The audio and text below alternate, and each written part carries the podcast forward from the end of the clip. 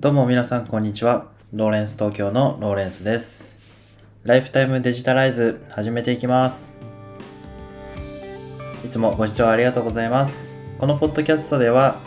会社員の私が日々情報収集しているマーケティングニュースやライフスタイルのことについて毎日をもっと楽しくデジタライズをコンセプトに配信する番組でございます。皆様いかがお過ごしでしょうか？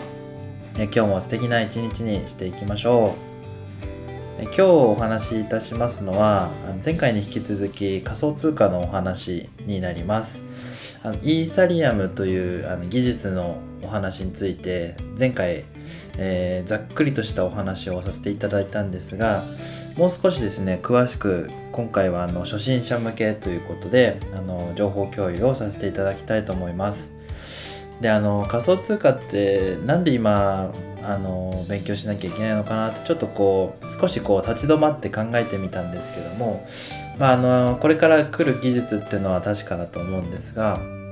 新しいシステムとか技術にこう変変化に対応していくっていうことがあのとても生活する姿勢としてとても大切なのかなというふうに私は考えましてでいろんなことがこうどんどん新しく変化のスピードがすごく速くなっていくと思うんですよね今後。なのでこういったこあの新しい技術なんかにあのアンテナを張って情報収集していく姿勢っていうのもとっても大事なのかなと思って、まあ、それの一つの題材として、えー仮想通貨っていうのを取り扱ってみたいなというふうに思っている次第ですね。で今日はですねあのイーサリムあイーサリアムってことなんですけどえーとまあ、ざっくりとあのイーサリアムってどんな話なのかどんなものなのかっていうのをもう一度おさらいいたしましてイーサリアムで何ができるのかっていうことと,、えー、とビットコインと何が違うのみたいなそういう話をしつつ、まあ、どんなメリットがあるのかとか今後どうなるのかっていうようなお話をしていきたいと思います。でまずはですね、えーイーサリアムってどんなものなのかっていうと、えーイーサリアムっていうのはあの仮想通貨のことではなくてえーっとまあスマホで例えると、えー iPhone アプリをこう iOS アップストアからダウンロードするじゃないですか。でそんなアプリは、えー iOS のその App Store 上にこうあってでまあアプリケーションとして存在しててで iPhone の iOS その OS 上で、えー稼働できるような状態になってるんですね。でイーサリアムっていうのはそのまさに iOS みたいな存在でそのイーサリアム上に、えーアプリケーションを置いてこういろんなお金をこう交換させたりとかいうそういう、まあ、ゲームをあのユーザーが楽しんだりみたいなっていうのを、えー、と可能にしてる、えープログラムですよっていう話ですね。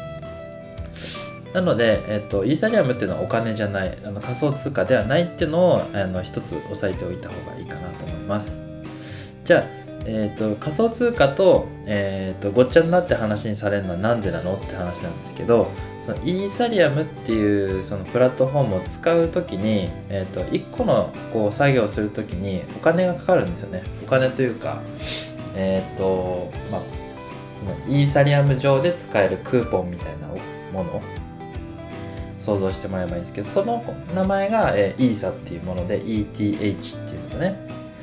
これがあのお金仮想通貨というふうに呼ばれていてでこの価値が今そのビットコインと同じように、えーとてもこう価値が上がっているっていうそういうお話なんですよね。でイーサリアムの特徴としてそのスマートコントラクトっていうそういう技術が一番の特徴としてあってスマートコントラクトっていうのはこう、えー日本語で訳すと,、えーとまあ、とても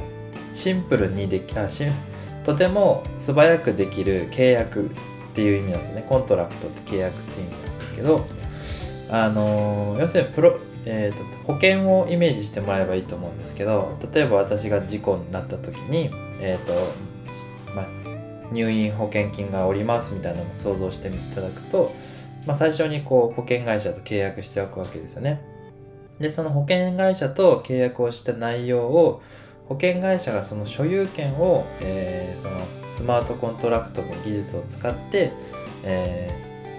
イーサリアム上にプログラムとして置いとくと。だからもうその権利はイーサリアム上の方にもう譲渡して置かれる状態になるので、で、えー、例えば私が事故し事故で怪我しちゃった時の情報を、えー、イーサリアム上にアップロードされれば自動的にそのプログラムが実行されて自分に保険金が入ってくるとそういう技術のことをスマートコントラクトって言っていてでこれって別に保険だけじゃなくてあの例えば、えー、誰かが死んだ時に、えー、死んだことをこうきっかけとしてお金をこう送金するようなプログラムとかそのプログラムの形態はいろいろできるっていう話なんですよね。で、まあ、あのメリットとしてはその契約の不履行だったりあの手続きが遅かったりっていうその、まあ、人件費とかも削減できるとかいろんなメリットがあると、まあ、そういう話なんですよね。でそのスマートコントラクトのはあくまでその仕組みなのでその仕組みを使ってイーサリアム上にいろんなアプリがこう存在できるっていうそういう状態の話が、えー、そのイーサリアムっていうそのお話の全体像になりますなんでちょっとビットコインとはあの同じこう系列でお話はされるんですけど、え、全然その違ったものなんですよっていうのがここまで分かれば大丈夫ですでメリットはですねたくさんあるんですけど送金がこう早かったりとかあの、